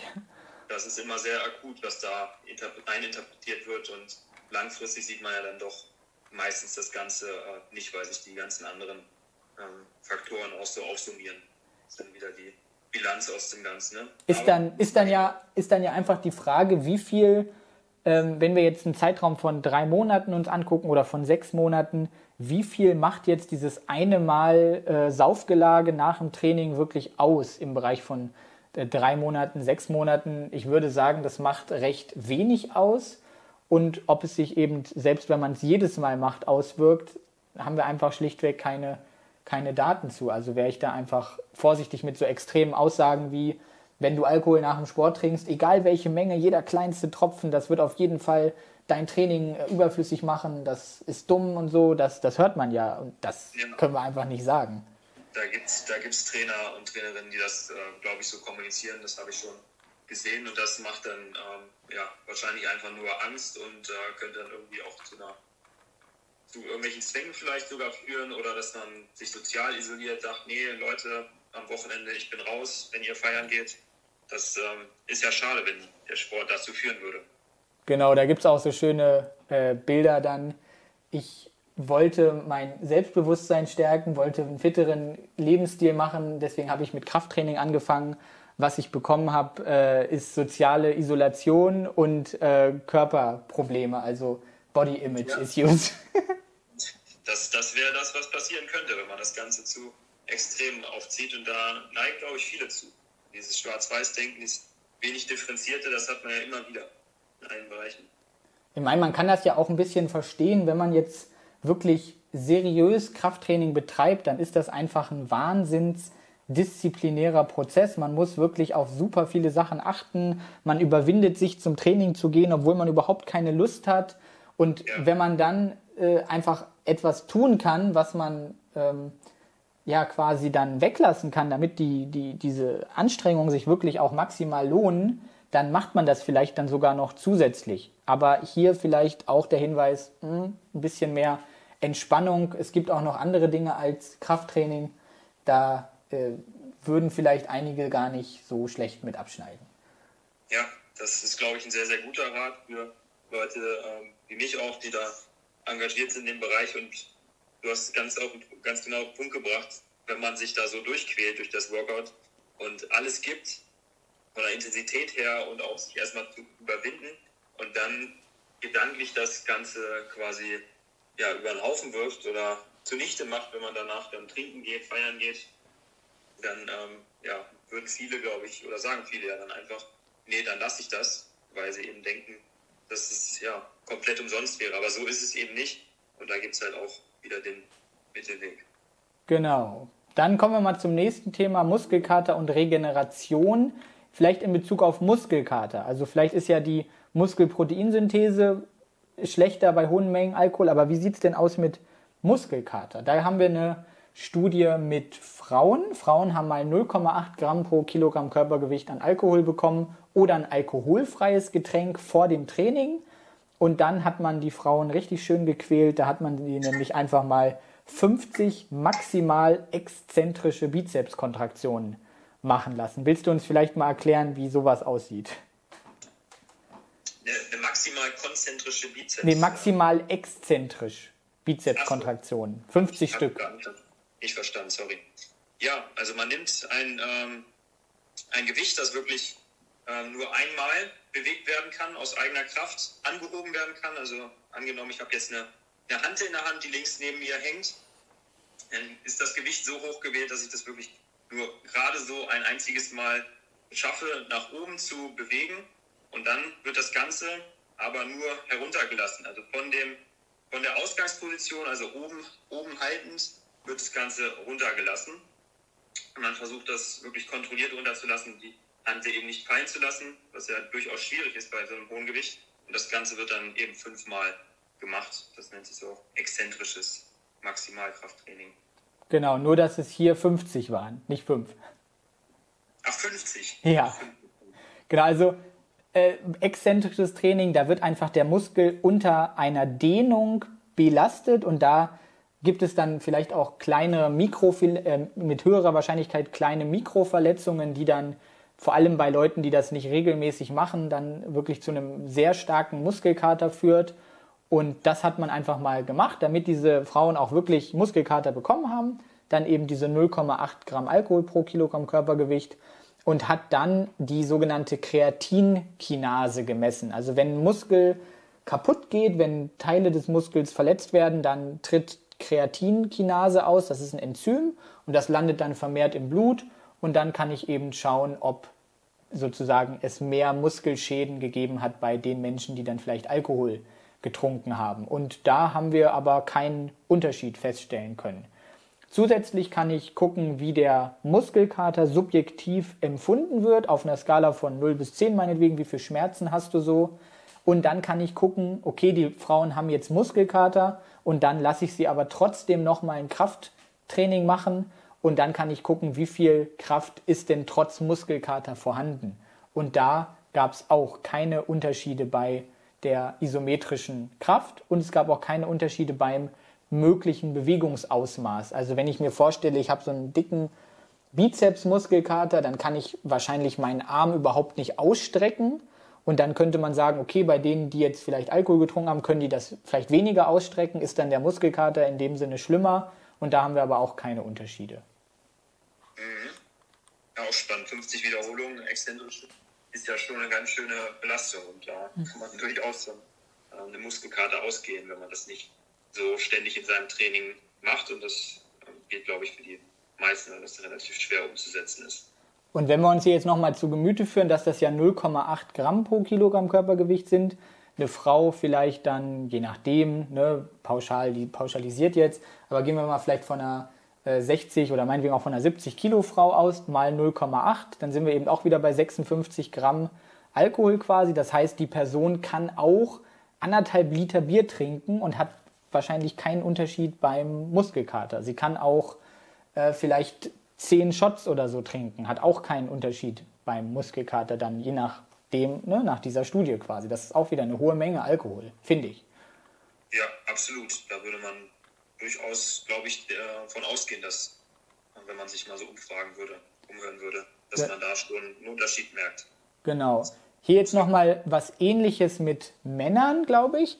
Man hat den 1 Gramm pro Kilogramm Körpergewicht an Alkohol gegeben und hat sie dann 300 exzentrische maximale Kontraktionen auf einer Beinpresse machen lassen.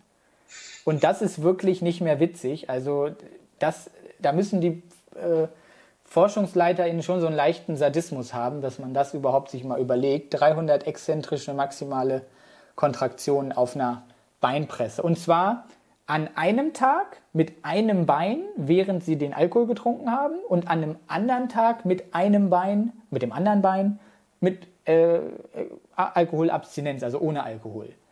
Und das entspricht bei dem Körpergewicht der Probanden auch wieder sieben bis zehn Shots, zwei Liter Bier oder sechs Gläsern Wein und man hat einen größeren Rückgang der Kraft in der Alkoholgruppe festgestellt. Also die hatten dann am nächsten Tag so einen starken Muskelkater oder einen stärkeren Muskelkater, sodass sie letztlich weniger leistungsfähig waren.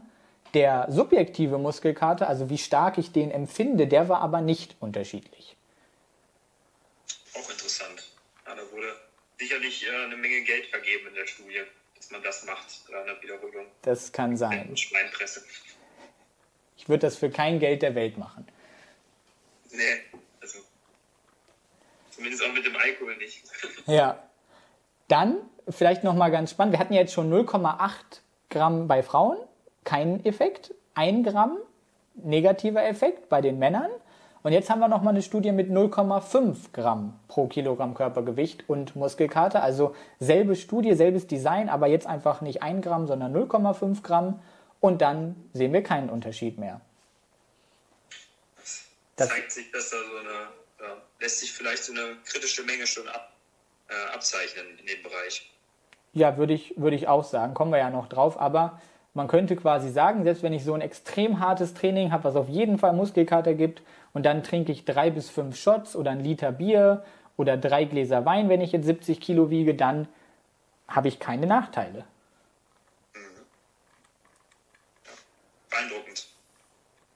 Ja, wie sieht es aus im Rugby? Da haben wir auch noch, äh, oder du noch zwei Studien mitgebracht. Da habe ich auch noch zwei. Da, da habe ich auch noch zwei Studien mitgebracht weil das tatsächlich auch im Mannschaftssport recht verbreitet ist, dass man nach einem Sieg meinetwegen ähm, dann durchaus in den höheren Ligen, aber auch in der Kreisliga beim Fußball gibt es den Spruch, das Bier gewinnt.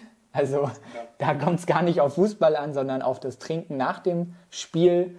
Äh, da hat man einfach mal Rugby-Spieler zwei Matches spielen lassen und einmal haben sie entweder Orangensaft getrunken oder einmal Wodka-Orangensaft, also Wodka-O quasi mit einem Gramm pro Kilogramm Körpergewicht an Alkohol und hat sich dann angeguckt, ob es nach dem Spiel Änderungen der Maximalkraft gibt, Änderungen der Schnellkraft, weil Rugby-Spieler ja auch Schnellkraft benötigen und eben auch Änderungen der Sprungkraft hat man sich angeguckt. Und bei der Maximalkraft und bei der Schnellkraft hat man keine Unterschiede, aber bei der Sprungkraft hat man möglicherweise einen negativen Effekt dieses Alkohols nach dem Spiel. Also auch wieder nur leichte Performance-Einbußen. Genau, und auch wieder nur möglicherweise. Also der Effekt war nicht so hoch. Ob das jetzt signifikant ist, weiß ich gerade gar nicht mehr, ob das nur in Richtung tendenziell signifikant war. Auf jeden Fall waren es sehr begrenzte negative Effekte. Auch wieder mit einer doch recht hohen Menge Alkohol. Also ein Gramm, ne, das ist auch wieder eine, eine ganze Menge. Und bei einer zweiten Studie hat man einfach mal eine Rugby-Mannschaft in zwei Hälften unterteilt. Die eine hat das gemacht, was sie öfter tun, nämlich einfach mal nach dem Spiel 20 Shots trinken.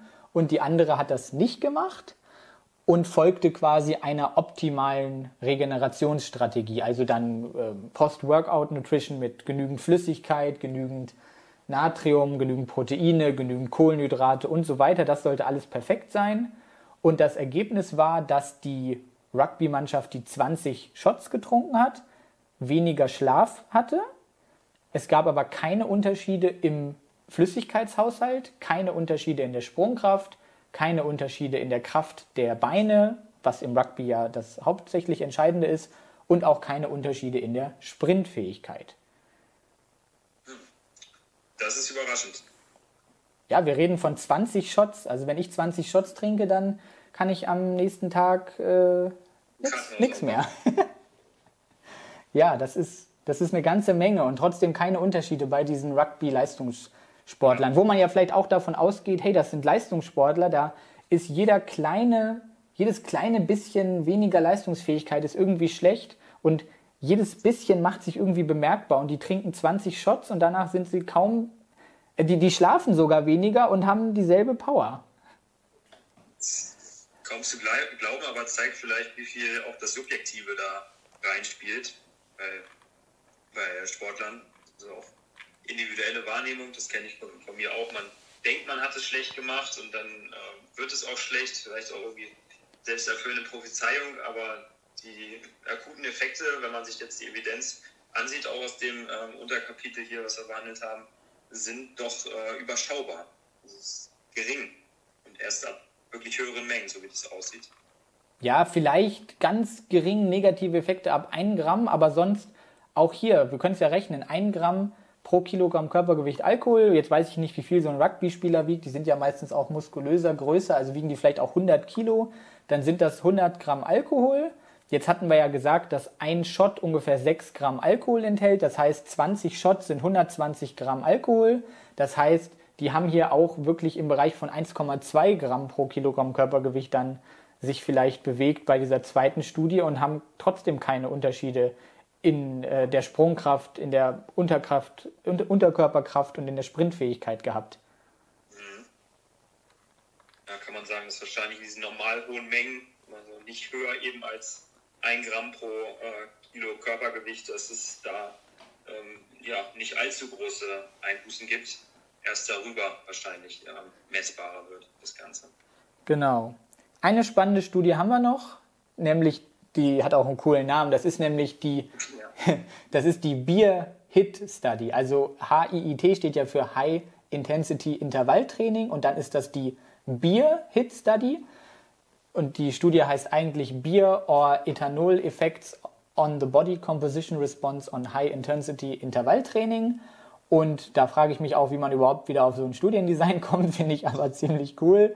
Man hat äh, Männern und Frauen 12 bis 24 Gramm, beziehungsweise bei den Männern dann 24 bis 26 Gramm Alkohol an fünf Tagen in der Woche gegeben.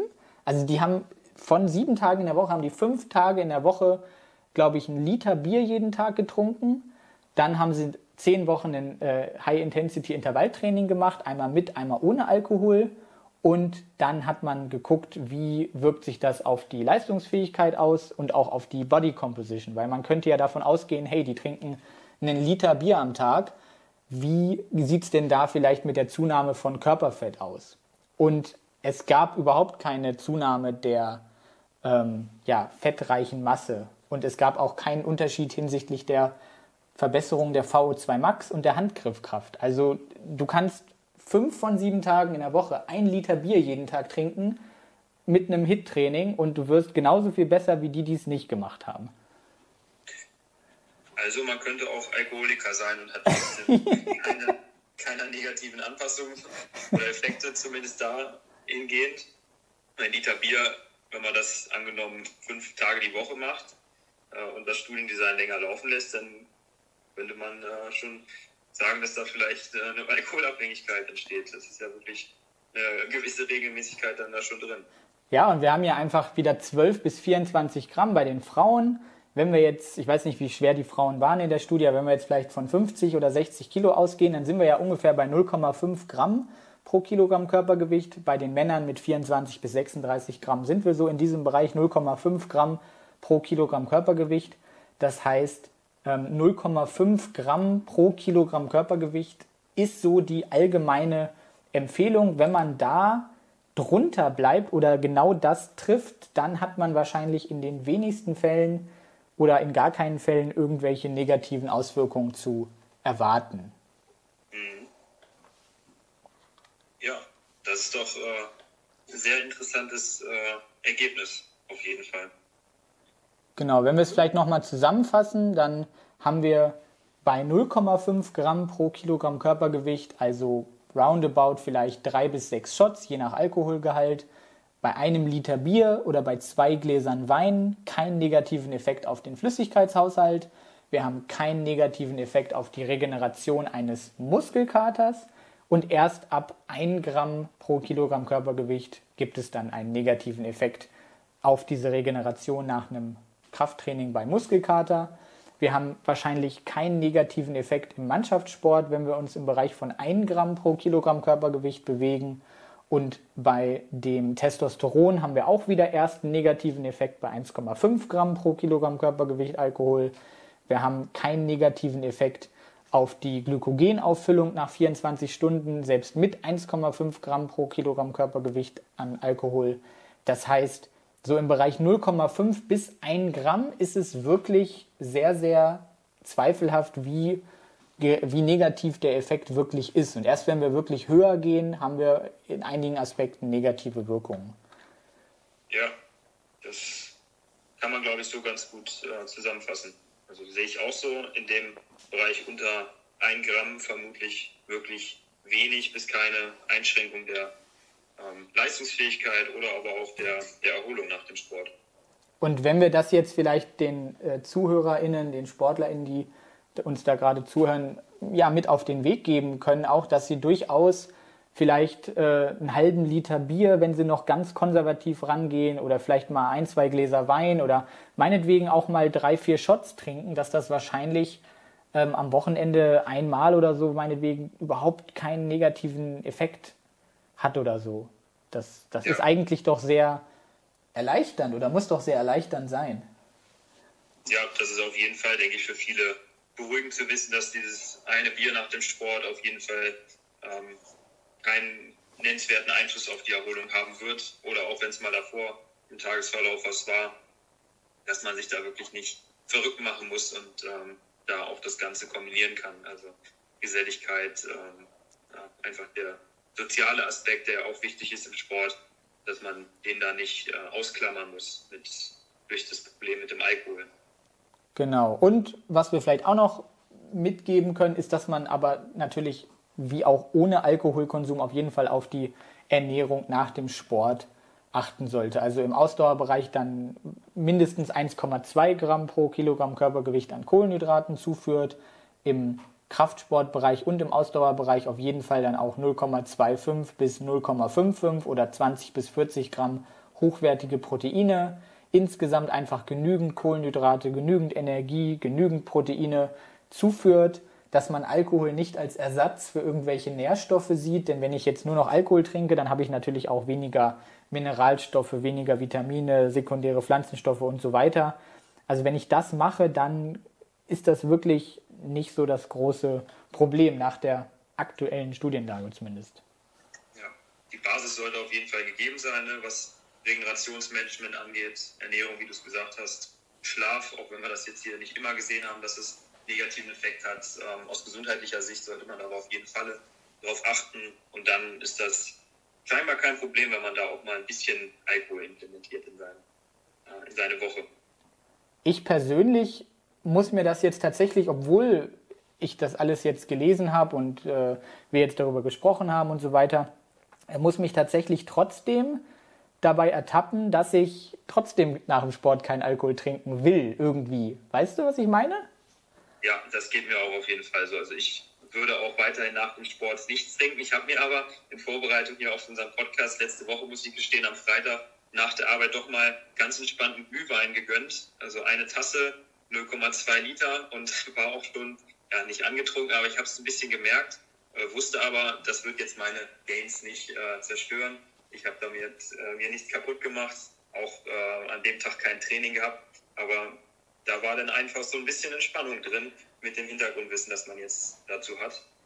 Es ist Aber zusammen mit dem Training oder ums Training herum äh, würde ich das Ganze auch immer noch vorsichtiger sehen, eben auch der Immungeschichte wegen, weil ich da weiter noch Bedenken habe bei mir. Ich glaube, das ist einfach so ein bisschen eine menschliche Irrationalität, dass man einfach auch diese, dieses im Sport so kennengelernt hat, worüber wir am Anfang gesprochen haben, ne, dass man da im besten Fall nicht äh, trinken soll. Und selbst wenn man jetzt so viele Daten hat, ist man sich vielleicht trotzdem noch unsicher. Ich zum Beispiel habe am äh, gestrigen Tag äh, trainiert, Krafttraining gemacht und ähm, habe mich dann dazu entschlossen, dann gestern Abend keinen Alkohol zu trinken, sondern habe das dann bewusst mit äh, Glühwein trinken oder so auf heute quasi verschoben. Ähm, einfach mit diesem Gedanken im Hinterkopf, obwohl ich jetzt auch gewusst hätte, dass es wahrscheinlich okay ist. Also jeder, der jetzt trotzdem sagt, ich möchte keinen Alkohol trinken, der kann das tun. Wir, wir können das, glaube ich, total nachvollziehen, weil das auch einfach so, so ein Common Sense-Ding ist im Sport. Aber trotzdem, ja, bin ich dann doch der Meinung, dass man es wahrscheinlich trotzdem tun könnte in geringen Mengen und dass ich zumindest das persönlich dann auch ähm, hin und wieder tun werde und mir denken werde, das äh, hat keine negativen Auswirkungen kann man mal sehen, wie die äh, perfektionistischen Glaubenssätze einer doch über die objektiven Gründe irgendwie einen äh, stehen lassen. Ja. Und das dann trotzdem aufrechterhält. Aber wenn man das zumindest dann so umlegt und sagt, hey, ich trinke dann vielleicht nicht nach dem Training, aber den nächsten Tag dann und äh, ja, lass das Ganze nicht komplett weg, dann ist das ja auch okay, das ist ja ein Kompromiss. Genau. Okay, haben wir noch was? Wolltest du noch irgendwas sagen? Nein, also ich wäre auch soweit durch. Ich glaube, wir haben ähm, sehr spannende Punkte hier äh, behandelt mit vor dem Training, während Training, nach dem Training, äh, Verletzungen, also wirklich vieles, was abgedeckt worden, worden ist und auch so ein paar persönliche Erfahrungen, die wir reingebracht haben. Ich denke, da ist man doch ganz gut äh, gewappnet zu dem Alkoholthema, wenn man äh, das jetzt sich anhört im Nachhinein. Gut, dann würde ich sagen, dass wir den Podcast dann hiermit beenden. Danke, dass ihr zugehört habt. Gebt uns gerne ein Daumen nach oben, wenn es euch gefallen hat. Schreibt in die Kommentare, wie eure Erfahrungen so sind. Äh, allgemein einfach mit diesem Thema Alkohol im Sport, äh, auch in Bezug auf das, wie ihr das einfach erlebt, so in eurem Kontext sportlich oder ähm, ob ihr jetzt nach diesem Podcast vielleicht dann doch auch mal Alkohol trinken könnt nach dem Sport oder ob ihr immer noch so wie wir jetzt auch ähm, so psychologisch irrational so ein bisschen äh, sagen, das machen wir eher dann immer noch nicht, obwohl wir die Daten jetzt quasi kennen. Ähm, schickt den Podcast gerne weiter an Leute, die euch ständig ähm, quasi vom Trinken abholen, äh, abhalten wollen oder die euch irgendwie erzählen wollen, dass das partout in jeder Menge auf jeden Fall schädlich ist oder so. Abonniert gerne den Kanal, wenn ihr euch für das äh, Thema Sporternährung im veganen, vegetarischen Kontext noch interessiert. Und dann würde ich sagen, sehen wir uns einfach beim nächsten Mal wieder. Ja, ich begrüße, äh, bedanke mich auch noch ganz herzlich bei allen ZuhörerInnen und auch bei deiner Arbeit, Dominik. War, glaube ich, wieder ein sehr schöner Podcast heute, den wir aufgenommen haben. Das denke ich auch. Macht's gut, bis zum Januar. Tschüss.